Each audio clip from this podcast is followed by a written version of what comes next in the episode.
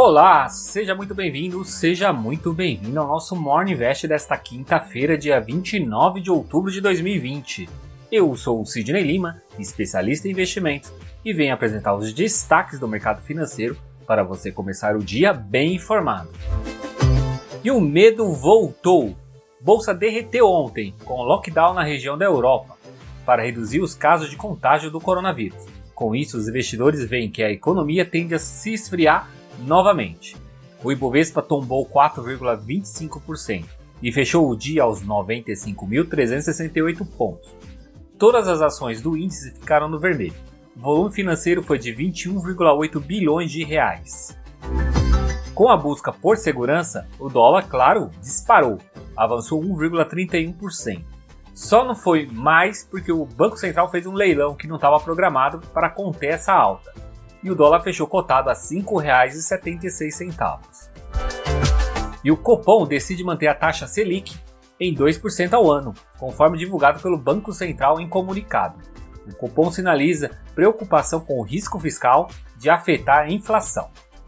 Os juros futuros DI tiveram alta volatilidade, terminando o dia em alta. O DI para janeiro 2022 avançou 6 pontos base a 3,53. DI para janeiro 2023 subiu 5 pontos base a 5,04%. E DI para janeiro 2025 cresceu 2 pontos base a 6,72. O índice dos fundos imobiliários IFIX recuou 1,07% aos 2.772 pontos. A maior alta foi do fundo imobiliário Kinea Rendimentos Imobiliários, subindo 0,78%. E a maior baixa foi do fundo imobiliário Iridium Recebíveis, caindo 5,10%. Na Alemanha, a chanceler Angela Merkel pressiona restrições mais rígidas para conter o avanço dos números de novos casos de contágio do coronavírus que inclui fechamento de bares, restaurantes e estabelecimentos de lazer até o final de novembro. Nesse primeiro momento, a chanceler não quer parar totalmente o país. Já a França anunciou lockdown em todo o país a partir da próxima sexta-feira, dia 30, e vai até o dia 1 de dezembro. Nos Estados Unidos, em véspera de eleições, também tem tido aumento dos casos. Os indicadores americanos terminaram o dia também em queda, Dow Jones recuou 3,43%, a S&P 500 encolheu 3,52% e a Nasdaq caiu 3,73%. Na agenda de hoje teremos o número de desemprego da Alemanha, confiança do consumidor na região do euro e por aqui a divulgação do IGPM de outubro.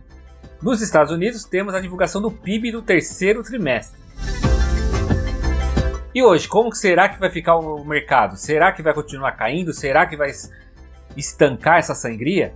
Então vamos acompanhar o desenrolar durante o dia. Esses foram os destaques do nosso Morning Invest desta quinta-feira. Esse conteúdo está disponível nos principais agregadores de podcast, como Deezer, Apple Podcast, Google Podcast e Spotify. Então já aproveita e compartilha esse conteúdo para mais pessoas. Tenha um ótimo dia e eu te encontro amanhã aqui nesse mesmo canal. Então, até lá!